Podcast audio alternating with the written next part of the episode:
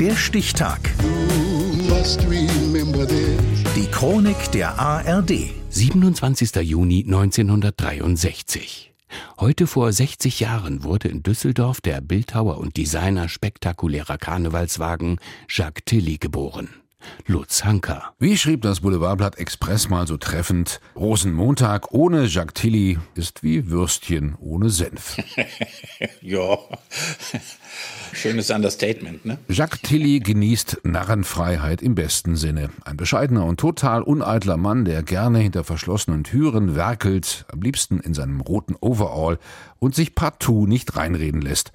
Ein Allround-Künstler mit Stil, Haltung und Sinn für subversive Satire.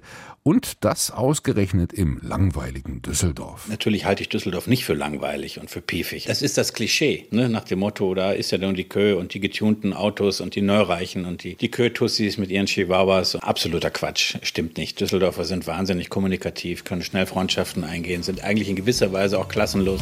Du bist uns Heimat,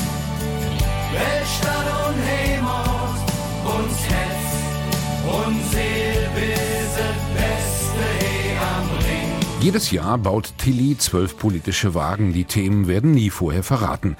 Alles top secret und top aktuell. Ja, also unser äh, Zugleiter hat immer gesagt, wenn der Papst am Sonntag vor Rosenmontag heiratet, ist das Montag im Zug. Und wenn an Weiber fast nach 2022 die russische Armee in der Ukraine einmarschiert, dann muss das natürlich auch in den Zug. Wir waren erstmal alle auch so deprimiert, dass wir gar nicht daran gedacht haben, jetzt einen Wagen zu bauen. Aber am Sonntag vor Rosenmontag, also am Tag vorher, habe ich gedacht, es muss ein Kommentar aus Düsseldorf kommen. Dann habe ich mein Team angerufen, ich habe mir schnell eine Idee ausgedacht. Der Putin, der die Ukraine verschluckt, mit dem, mit dem frommen Wunsch, erstickt dran. Kreativität kommt nicht beim Fahrradfahren oder Duschen. Für Jacques Tilly und sein Team ist das immer eine hochkomplexe Leistung. Eine abstrakte politische Situation auf eine einzige Bildformel runterzubrechen, die sofort verstanden wird, mhm. auch wenn die Leute total besoffen sind, nicht, wo sofort Klick macht, ohne dass dabei zu platt oder vulgär oder ordinär oder so etwas wird. Das, das ist wirklich eine harte, harte Arbeit. Eingefrorene Sketche aus Holz, Maschendraht, Papier, Leim und viel Farbe.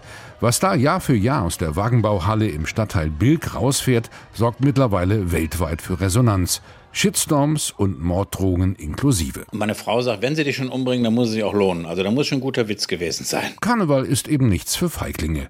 Und sein Lieblingswagen? Blond ist das neue Braun aus dem Jahr 2017.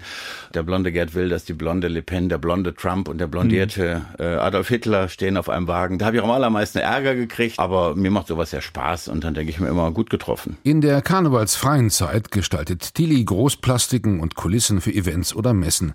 Der radikale Humanist und Agnostiker lebt mit seiner Familie im vornehmen Oberkassel, urlaubt gerne im eigenen Häuschen in Ligurien macht morgens Yoga und joggt zu elektronischer Musik über die Rheinbrücken. Und was macht Düsseldorf irgendwann ohne ihn? Ja, klar. Also ich meine, die Friedhöfe sind voll von Leuten, die sich für unverzichtbar hielten, heißt es immer. Der ist ja nicht ganz falsch, der Spruch. Keine Ahnung, so sieben, acht Jahre, denke ich mal, möchte ich mhm. gerne noch so das machen. Ein Polizist hielt ihn mal kurz vor Rosenmontag im Auto an. Als er Tilly erkannte, sagte er, da will ich Sie nicht länger aufhalten. Ab in die Halle und zeigen Sie es den Kölnern. Kann es ein schöneres Kompliment geben? Heute wird Jacques Tilly, das Enfant terrible des Düsseldorfer Karnevals, 60. Der Stichtag. Die Chronik von ARD und Deutschlandfunk Kultur. Produziert von Radio Bremen.